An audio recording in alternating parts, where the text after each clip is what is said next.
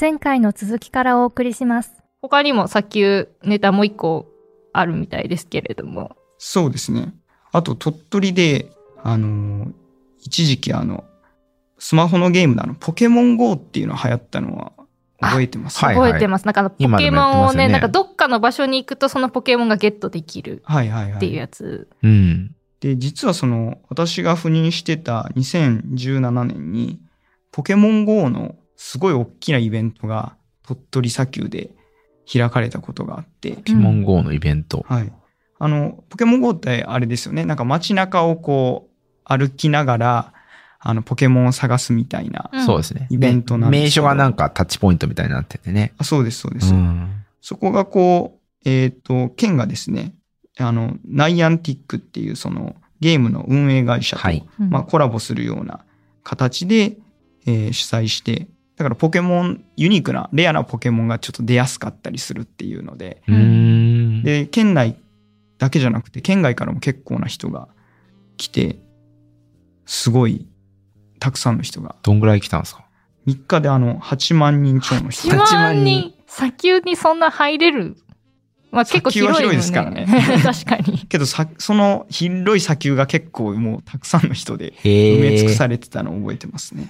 これ写真すごいですよ。鳥取砂丘前の道路は未明から駐車場待ちの車が列をつつ作ったっていう。すごい、もう、街が、未よ明から、なんか、す、すごいこと起こってるぞみたいな。地元に住んでる人、ポケモン知らない人からしたらびっくりですよね。そうです。何が起こったんだみたいな。なぜみんな砂丘に行っているんだってなりますね。いや、なんかポケモン GO 出た年とかは、なんか近所の公園とかでも、なんかやたらと一箇所でスマホ見てる人が集まっててなんか立、って何、なんか待ち合わせとかメールをしてるわけじゃないけど、すごいパス、スマホ見てるなっていう人がたくさんいますよね。ちょっとなんか子供公園で遊ばせて若干怖かったですけどね。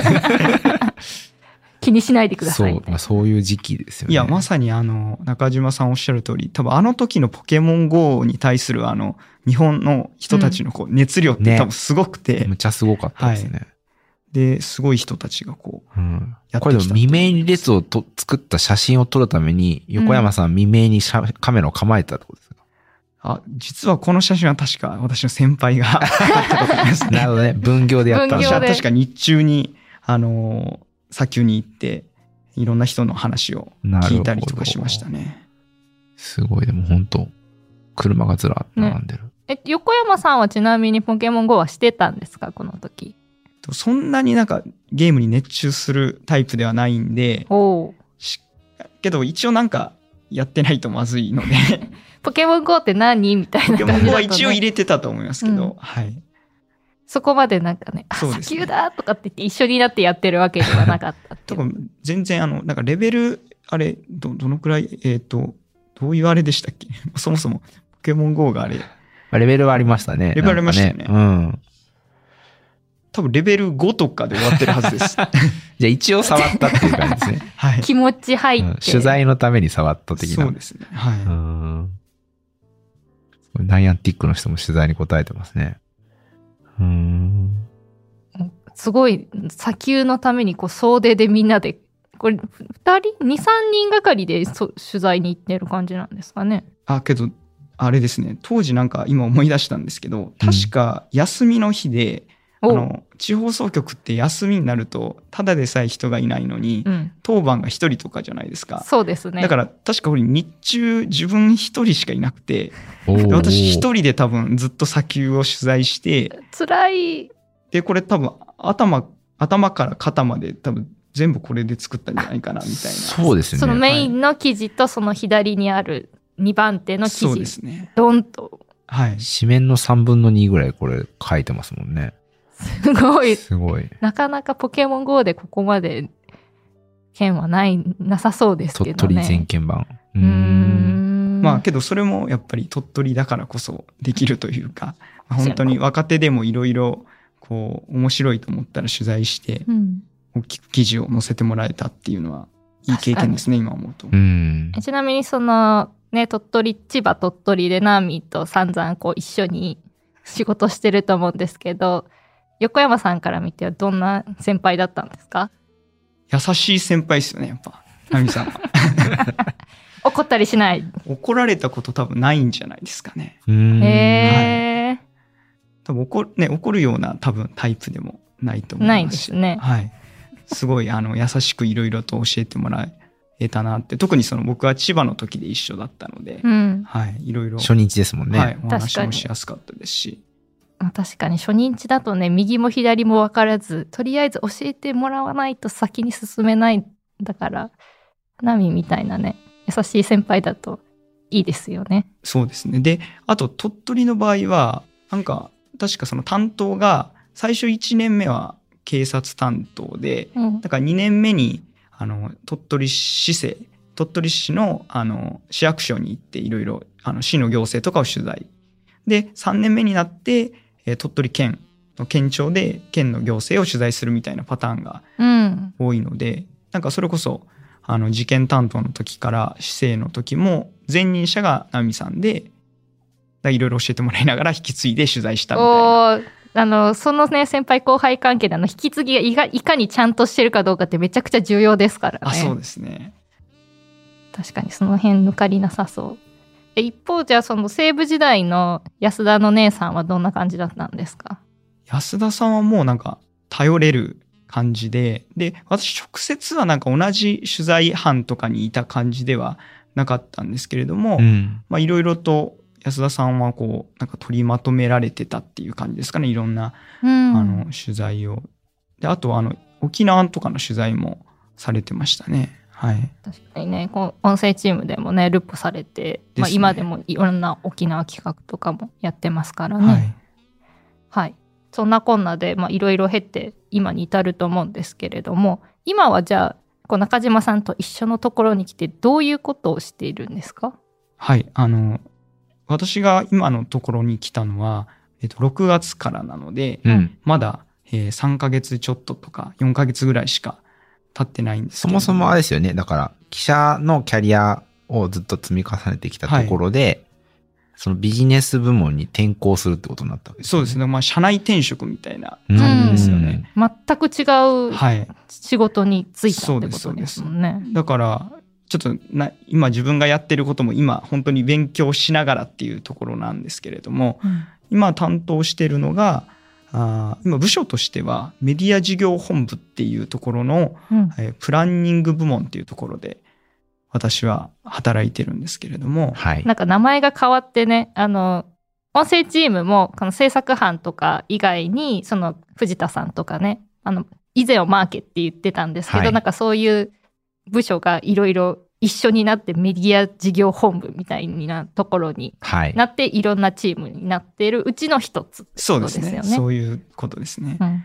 で今あのメインで担当しているのがまさにこの朝日新聞ポッドキャストのが一つで中島さんと今一緒にはい。関わっているのがありますで待望の、そうなんですよ。だから、まあ、朝ポキは当初から、まあビジネス、まあ基本的に無料で聞けるものなので、うん。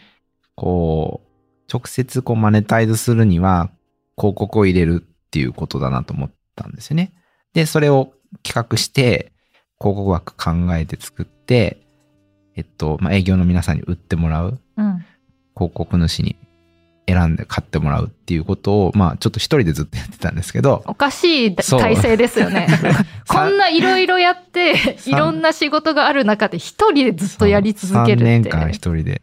まあもちろんね、いろいろ、いろんな方に、その、その、いろんな方の担当領域に、あの、力を借りる形でやってもらってたんですけど、まあそのことを、こう、我が子として考える人は、第一には僕しかいなかったんですけど、うん待望の横山さんが来たので、一緒にた。嬉しい。はい。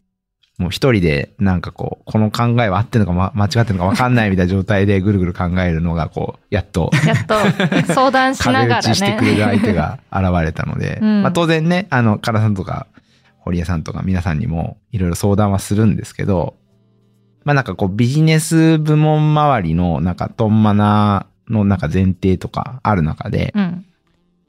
まあそこでまずも揉まないと、みたいなところがたくさんあるので、うん。本当に助かってます。助かったはいいえだから先ほどあの相棒って言っていただいたんですけど、はい。正直まだ今はあの弟子と師匠みたいな 感じです師けど匠をね。あのまずはとりあえず師匠の後についていってうん。いろいろこうビジネスのこう手ほどきを受けているっていうところがとんでもないです。はいまあ、実情なんですけどもどうですか？こう始めてみてその何ですかねその記者とのギャップとかいろいろねそのトンマナってさっきおっしゃってたと思うんですけど、はい。全然そのビジネスのこと皆無じゃないですかそうですね記者って。そこからっていうことですよね。そうですそうです。だからあんまりこう記者の時はまあ今ちょっと時代が変わってきてますけどそれこそこう、あの広告とか、うん。そういうことあんまり多分考えなくても記者って正直あの仕事ができてた。うん。あの、まあ、これからちょっと時代変わってくると思いますうけど、うんだけどそれがもうまさに頭あー切り替えてですね考え方をその広告であるとか営業みたいな目線とかマーケティングみたいなところをやっぱ考えないといけないですしだけどすごい新しい自分のキャリアの中でもすごい新しいことをやるので、まあ、それはすごい楽しいですね。うん。おおよかったですね。もう早速やめたいですとか言われたらちょっとねこれからが よかったよかった。あれですよね。だから、一旦、そのビジネス部門に来るにあたっては研修みたいなのを受けてあ、そうですね研修でなんかいろんなことするんですよね、多分。そそうですね研修ではもういろんな、なんかそのそれこそビジネスのうん。あのーなんか本当に入門編みたいなはい。うん話を聞いたりもしましたし、あとデジタル系の、あの、それこそもう一番基本的なところで言うと Excel とか PowerPoint の使い方からはい始まって、あの、いろいろとこう、プログラミングの処方みたいなところもやったりしますが、なかなかちょっとあれですね。短期集中でやったので、今どれぐらい覚えてるかって言われると 非常にそうね。心もとないんそですけどの後も使い続けるもの以外はちょっと忘れていく感じはしますけどね。そうですね。これビジネス部門においてプログラミングは必須なんですか？いや、まあ僕はずっとビジネス部門にいて20年なんで、あのーそういう研修を経ずに、その、行っちゃってるんで、うん。まあ、プログラミングの研修とか受けたことはないんですけど、まあその途中でコンバートされてる方とかはそういう研修受けてるとか、うん。あの、まあ、ただ、なんか、ウェブサイトの構成どうするとか、えっと、システム上こうでなくてはいけないとか、そういう話って結構もういろんな場で出てくるので、なんか、自分でコーディングできなくても、コーディングする側がどういうこことを必要としているかとか、うんこんなサイト作ってくださいって言っといて、それがむちゃくちゃな指示だったら、確かに分かってないと指示もできない。そうそう。で、それはできません。こうならできますけどって言われた時に、なんで俺の、あの、思いが伝わらないんだろうってお互い思っちゃったら不幸じゃないですか。だから、あの、まあ、書けるまでかどうかは別として、あの、お互いにリテラシーがある程度揃ってないと、仕事が進まなくなるっていうのが、その、コーディングのこともそうですけど、マーケティングのこともそうだし、うんいろんなことにおいて、あの、お互いのことのリテラシーを分かってなきゃいけないっていう領域がどんどん増えてるんですよ。はい。なので、まあその研修においては結構網羅的にいろんなことを、あの、最初の3歩ぐらいを多分勉強されて、その中のどれかのプロになるんですけど、うん他のものも初歩的には分かってて、そのプロの人と会話はできるぐらいにしとくみたいな、多分必要があるっていうことなんだと思います。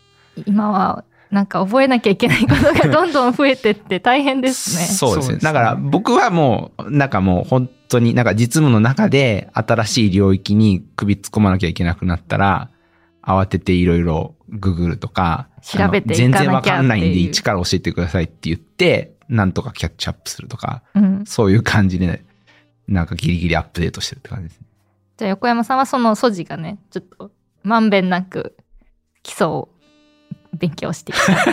苦笑いしいやてますけど。なんかそれでうんと言っていいほどのスキルがあるのかちょっと不安になりましたけどまあ一通りはやりましたっていう感じですかね。うんそれでこう朝ポキチームに来ましたけれどもどうですか？朝ポキの第一印象。第一印象？あのそのなんですか？アスプギチームに入る前も、うん。ポッドキャストはまあ聞いてはいたの。おー。えだからなんかそういう意味ではなんかあのアサリさんが、はい。うん。あの声だけで知ってて、実際なんか例えばイベントとかに来られて、あ、こんな、あの、あの顔立ちをししてるんだというか、うん実際に会って感動したみたいな、うんあったと思うんですけど、この前私もポッドキャストミーティングに初めてあの、まあ裏方というか、うんちょっとあの運営の方で携わらせていただいて、そこで、あ、あの前喋ってたあの記者さんこんな感じなんだっていうのは、なんか同じ印象を受けました。アサリスの立場でねあ、そうですね。うんはい。だからほとんど大阪の、それこそアソポキチームで言うと、あの、安田さんとナミさんぐらいしか、多分直接記者の時に仕事した人はいなかったので、うん。はい。確かに私もね、本当に初めましてだったあ。の時にね。そうですね。僕も船越さんに初めて会って、ファンのような会話の仕方をしてましたけど。そうです。あの、船越さんもその顔と声のギャップがあるっていうお声が多かったんですけど、うんスタッフの中でも多くて、で、あの、船越さんもスタッフ T シャツ、あの、朝ポキ、朝日新聞ポッドキャストっていう T シャツを着てたんですけど、なんか朝、一般のアサリスさんが、朝ポキのスタッフ T シャツ着てるんだけど、知らないから。そう、知らないからっていう現象も起きてましたども。そうそうそう。まあそういうね、現象の体験みたいなものが。うんじゃあ、あの、チームに入った時もなんかそういう感じで、声の人が、あの、オンラインのミーティングに出てるわ、みたいな。あ、そうですね。うんだからもう声の人と、あの、どんどん顔が一致していく、この1ヶ月、2ヶ月なるほど感じですか。でもうちのあの、チームス会議ってほとんど顔出さないから、そう、顔出さない。あの、大体ポッドキャストでね、あれもね。確かにそのまんまの。確かに。なんか犬の方が多いですよあ そう、あ犬の方が多い。犬堀江さんも犬の方そう私も。犬だし、うん安田さんも犬だし、そう、犬好きが多いんですよ。いや、だからこそ、あの、前のミーティングで、本当に初めて、あの、お会いして、うん。なんかすごい雰囲気がつかめたと言いますか。う んなんかどんな、どんな雰囲気だ和気あいあい感が。そうですね。はいもうすごい和気あいあいとやってますよね。そうなんですよ。で、そのさっき出てましたけれども、ポッドキャストミーティング、横山さんにも、まあ、あの、裏方をやってもらって、で、壇上に上がってもらって、で、はい自己紹介でお披露目をさせてもらったんですけれども、どうですか？その、まあ、はそのさっきね、スタッフも初めましてだと思うんですけど、はい。なのに、まあ、アサリスさんともね、はじめましてだったと思うんで、もういきなりこう、情報のね、こう、受け取る量が多かったと思うんですけれども、イベントに参加してみてい。かがでしたか、やっぱりあの、アサリスさんの熱量の凄さと言いますか、うん。あのー、なんか結構あの、なんかお土産をわざわざなんか持っていきていただける方もいそうらし、ですね。うん。本当になんかあの、なんていうんですか、その、アイドルの握手会じゃないですけど、本当になんかそれそれぐらいの推し活の熱量でうん来られているような方もたくさんいらっしゃいましたし、あの、クイズ、堀江さんがはい。作られてましたけど、超高難度クイズ。うんはい。けど、あれでこう、あの難易度で盛り上がれるくらいの、こう、聞き方をされてるんだと思うと、確かに、ね。私なんか、今、なんか朝リスでしたとかって言いましたけど、ちょっと名乗れないぐらいの。いやいや、あのあの問題で答えられるかどうかで判断するのは間違ってると思う んですけど。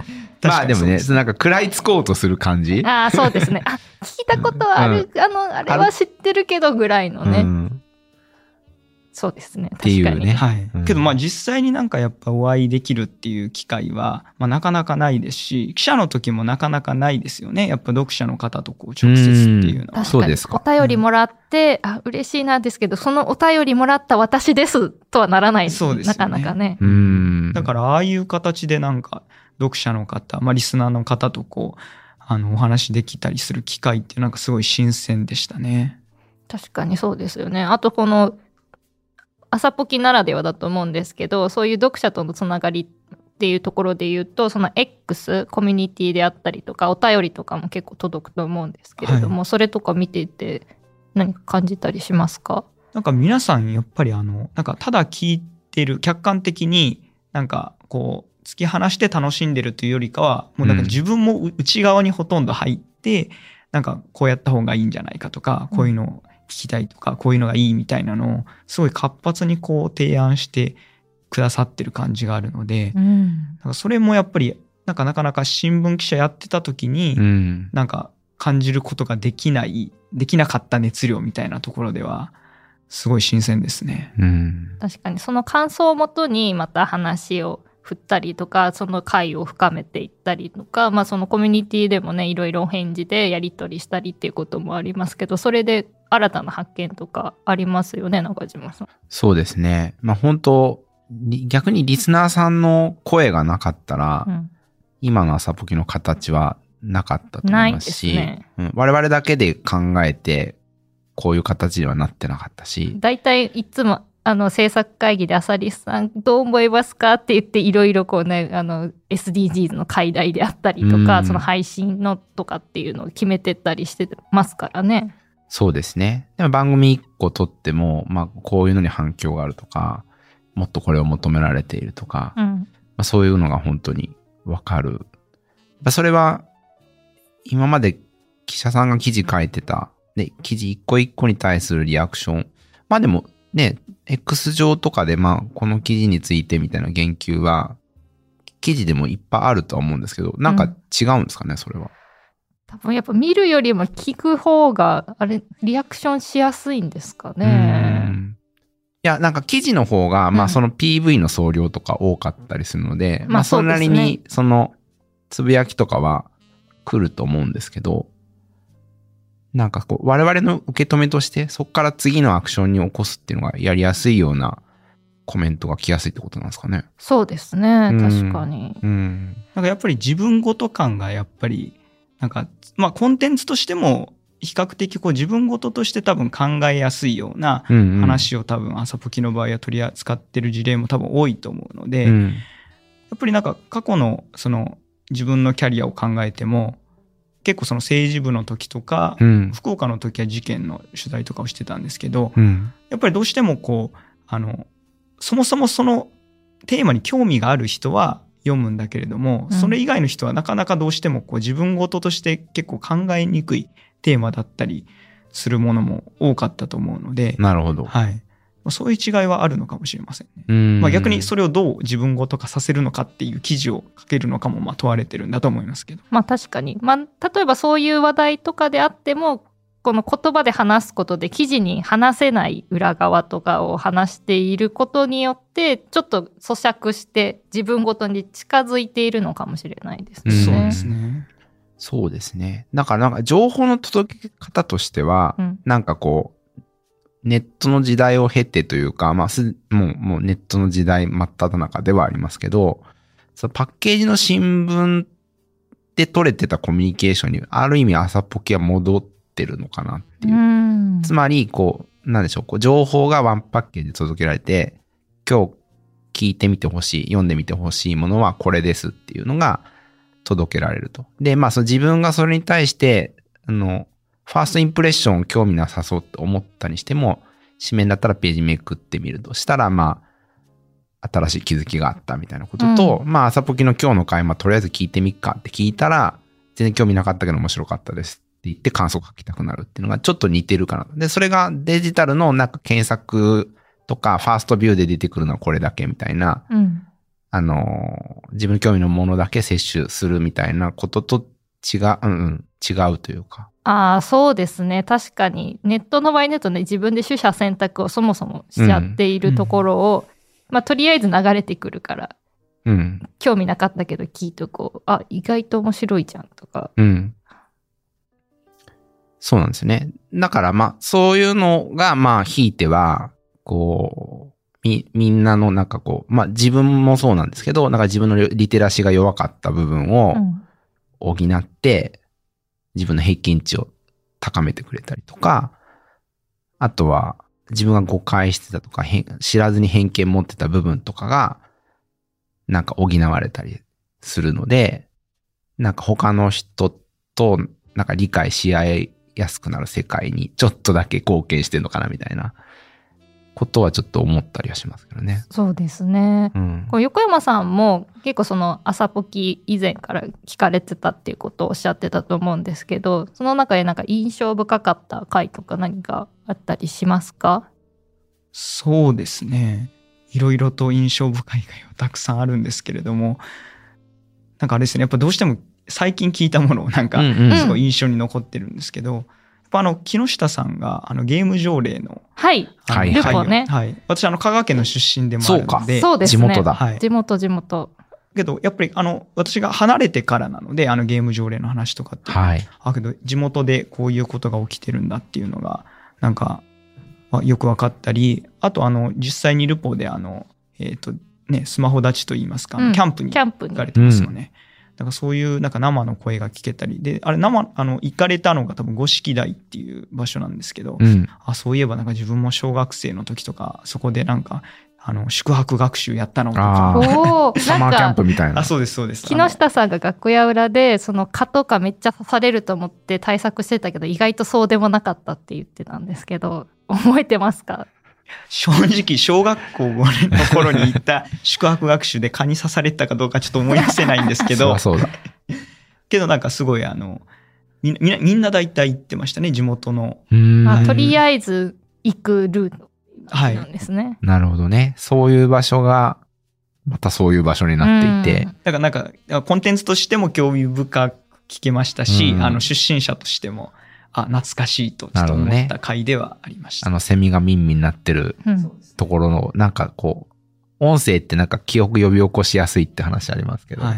なんかそう思思い出す部分もあるのかな。そうですね。まあ、うん地元のセミだとかまではならないですけど、ね、まあ確かに区別はつかないちょっと区かもしれないけど。別はね難しいかもしれないですけど。いやね、だから木下さんとのね香川トークとかもね確かに。あ、そうですね。楽しそうですけれども、確かに。この前、あの、みポッドキャストミーティングでうん初めてお会いしました。初めてはい喋りました？ちょっと話したと思います。年次は？どっちが？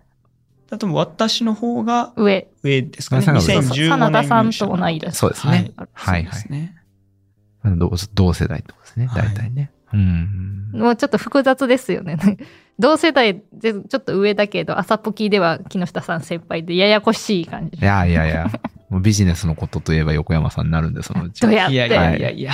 それ分野においてはキ。ノピーとか言いながら指示していくかもしれない。いや、ちょっとなん。とかそう言えるように頑張って、あの、広告を取ってこれるようにね。頑張らないといけないん。ですけどね。それもう全然それはあの、先輩としてのなんか事例はあんまり出せてないので、いやいやいや、大事ですよ。一緒に頑張っていこうかなと思ってますけども。けど、あの、前のポッドキャストミーティングで言うと、すごい、あの、ビジネス担当になった身からすると、うん本当にリアルな生の皆さんの声とか熱量を感じられたので、うん逆にこれからその、あの、ポッドキャストをどう売り込んでいくかっていう意味では、すごい自分の言葉に実感がこもるじゃないですか。そうですそういうよ。人漠然としたアサリスさんっていう人がいて売ってますっていうよりは、はい。この人の顔を思い浮かべてこの言葉があって、朝ぼきをすごい好きでいてくれてるんですって言ったら売り出すね、言葉にの熱量も変わってきますもんね。はいそうなんですよ。だから結局、ポッドキャストって、そこが一番コアな価値だと思うんですけど、その広告主にとっても。うんえー、でもそれ、な、ポッドキャスト聞いてる人口がまあ少ないからか、あの、まあ、うちの番組じゃなくてもいいんですけど、ポッドキャストってそうなるよね、みたいなことを、あの、あうんの呼吸で同調してくれる人がまだ少ないので、あ、そう、そう、えー、みたいな感じですもんね、まだ。うんえ、あ、ラジオみたいな感じですかみたいな。まあ、半分そうなんですけど、半分またもっと違うとか深いっていうところを体感してもらってない人にどう説明するかってすごい難しくって。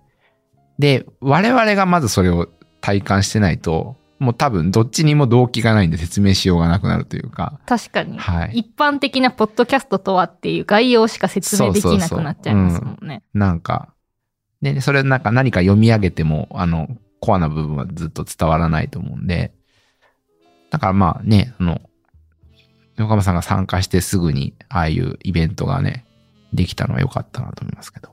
うん確かに、たまたまね、時期がね、入ってから多分しばらくでっていうのと、入って直後にあのイベントがあるっていうの多分全然違うかなと思うんですけそどね。うですね。うん。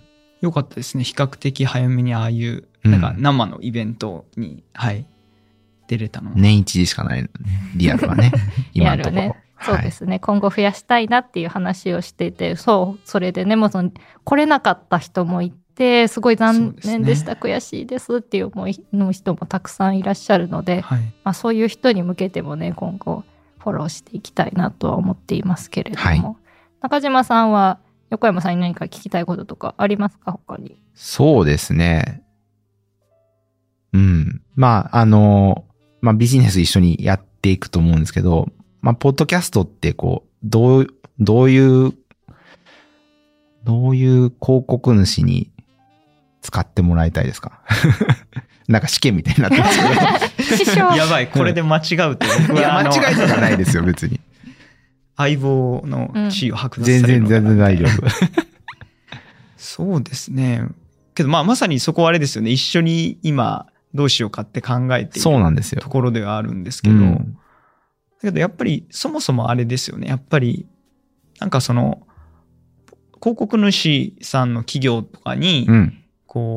例えば広報の部門とかの中の人がなんかリスナーであってなんかすごい朝ポキのことを愛してくれてたり好きだって思ってくれてるのがきっかけでなんか CM が出るとかっていうのがなんか一番なんか嬉しい形ではあるのか。なと思いますし、うんうん他のポッドキャスト番組とかでやっぱ C- CM とかなんかスポンサードコンテンツが出てる場合でも、まあ、そういったケースってあると思うんですよね。うんうんうん。それってやっぱりなんかポッドキャストならではのこの部分もあると思うので、うんなんかぜひあの企業とかの中で朝ポキ私実は朝リスさんですっていう方は教えてほしいですとか言って、確かに。はいそう。まあだって朝日新聞読んだことないのに、朝日新聞で広告出しませんかって言っても結構難しいじゃないですか。難しいですね。え、なんでそこに出さなきゃいけないんですかってなっちゃいますそう。よね。で、なんか今、だから、企業のその広報担当の方とかも、20代とか、うん。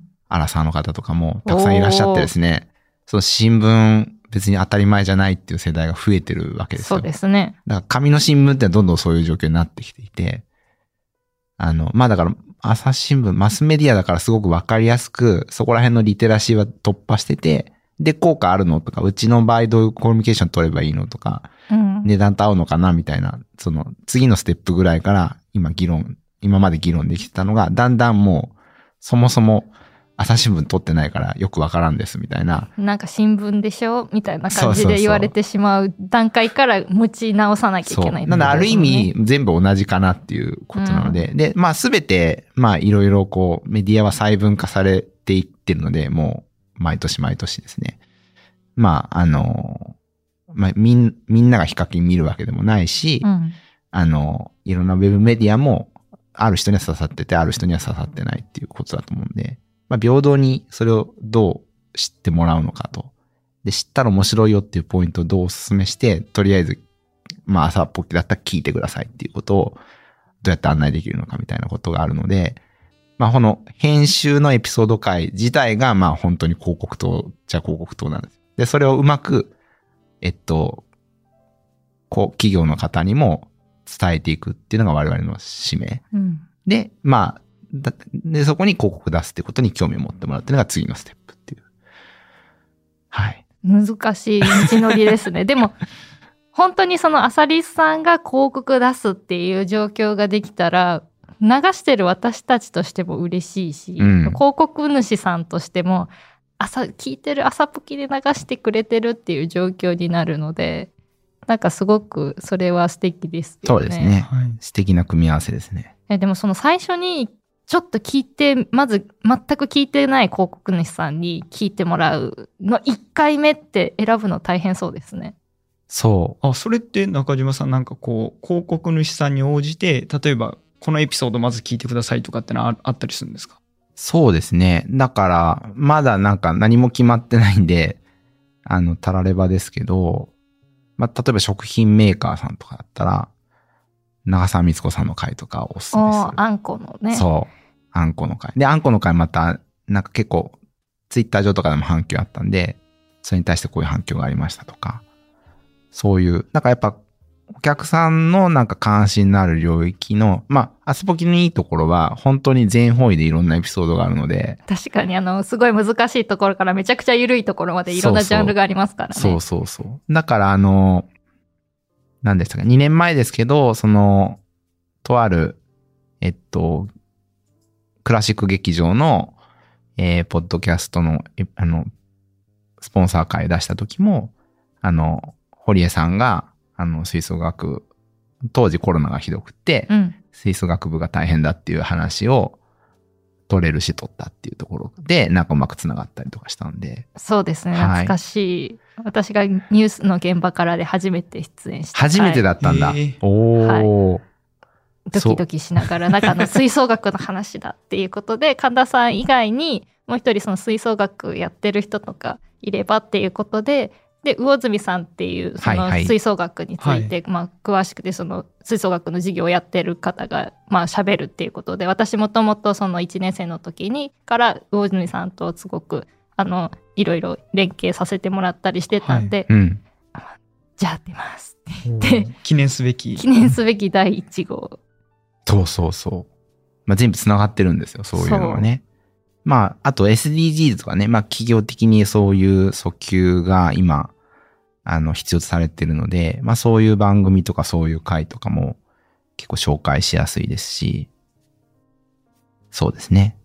ジェンダーの問題とかも、うんまあそういうね、企業の取り組みとかと紐づけてご紹介とかもできると思うんで、あの、まあそういう引き出しは本当たくさん今までのね、肉声の3000話ぐらいのエピソードの中から 選んで。選んで、そうですねう。ん。でもいくらでもでき工る。夫できそうですようね。ん。それこそでも中島さんとか横山さんとかが出て私が出てこんな人です聞いてとかっていう売り出し方もなくはないんですか？そうですね。まあなんかあんまり面白いこと言えてる回はないんで、もしくは面白いこと言えてるとしたら、こういう楽屋裏会になってくるんで、それがどうかなと思うんですけど、まあでも、そうなんですよ。だから私たちが、まあ、仕切ってこう、お客さんのお話引き出していくみたいなこともできますよっていうお伝えになってるんで、うん、そう、そこも頑張っていかないといけないですね。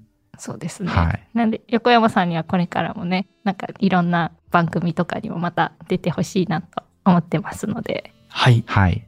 ぜひよろしくお願いします。制作会議とかも一度横山さんでもいいんじゃないあですか？確かに僕はあの病欠するんで、その時は。